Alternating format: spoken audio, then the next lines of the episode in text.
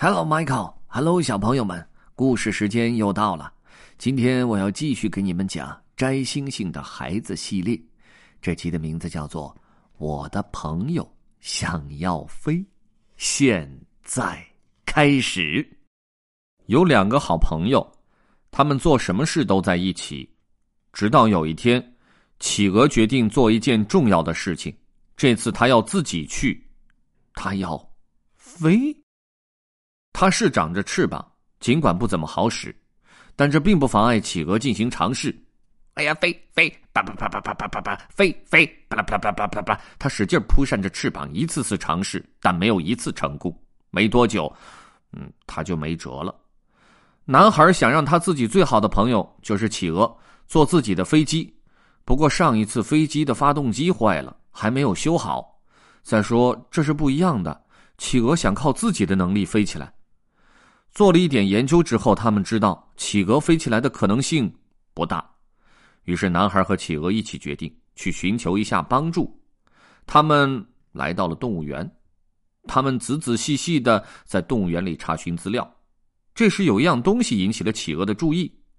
他知道他的机会来了。他看到的是一副招募启事，上面写着：“梦想过飞翔吗？想像子弹一样飞驰吗？”马戏团招募人间大炮的新型炮弹，没错，就是你。企鹅很激动，顾不上告诉男孩，就匆忙离开了。男孩不知道他去了哪里。男孩到处找企鹅，有那么一刻，他甚至以为他找到了他的朋友。可惜，这里的企鹅没有一个会玩他最喜欢的那些游戏。这里只是动物园里的企鹅馆而已。与此同时。男孩的企鹅朋友找到了马戏团，他被当场录用，不久他就可以飞了。突然，企鹅发觉自己的朋友那个男孩不知道哪儿去了，他也不知道该怎么回家了。那天深夜，企鹅忍不住思念起他的朋友来，而同样，男孩也因为担心他的朋友企鹅睡不着觉。第二天，男孩把企鹅可能去的地方都想遍了，这时。有一样东西吸引了他的注意，看来他没有多少时间了，因为他发现了那份招聘启事，就是马戏团诚意招聘经典节目《人间大炮》超萌新炮弹今晚登场。他看到了自己的好朋友企鹅的画像。企鹅的重要时刻到了，可是他却不太知道该怎样飞。